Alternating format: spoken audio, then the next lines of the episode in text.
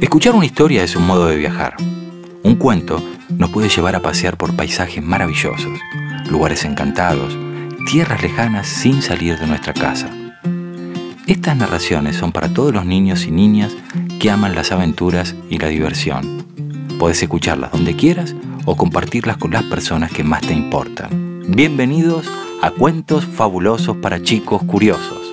Soy Luciano Cáceres y hoy les voy a leer Al agua patatús, un cuento de Gabriela Kesselman que puedes encontrar en su libro Al agua patatús.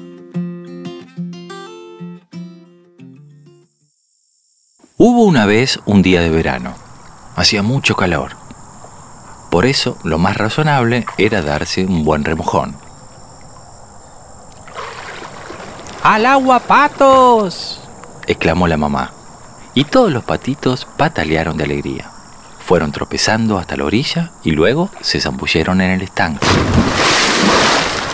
Todos menos Patatús. Mientras los demás se bañaban, él se quedó sentado, abrazadito a su toalla.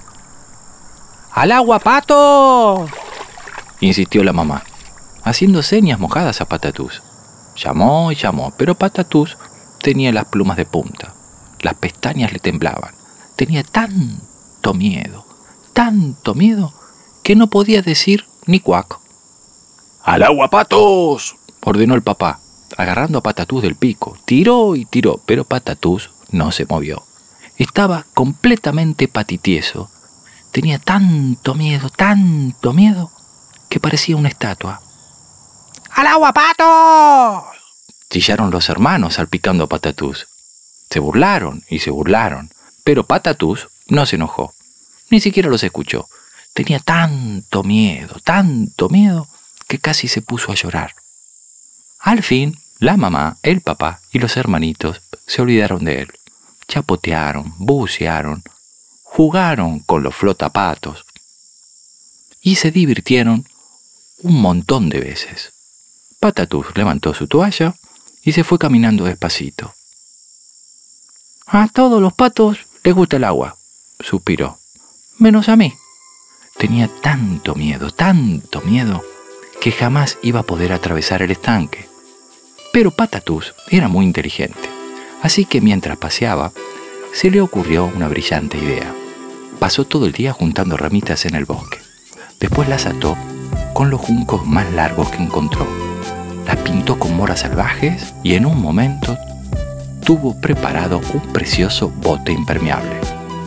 Arrastró su invento hasta el agua, se metió dentro y remó hacia donde nadaban los demás. ¡A bordo, patos! invitó con una sonrisa de felicidad. Pero ni la mamá, ni el papá, ni los hermanos se quisieron subir. Es que a ellos los barcos les daban tanto miedo, tanto miedo.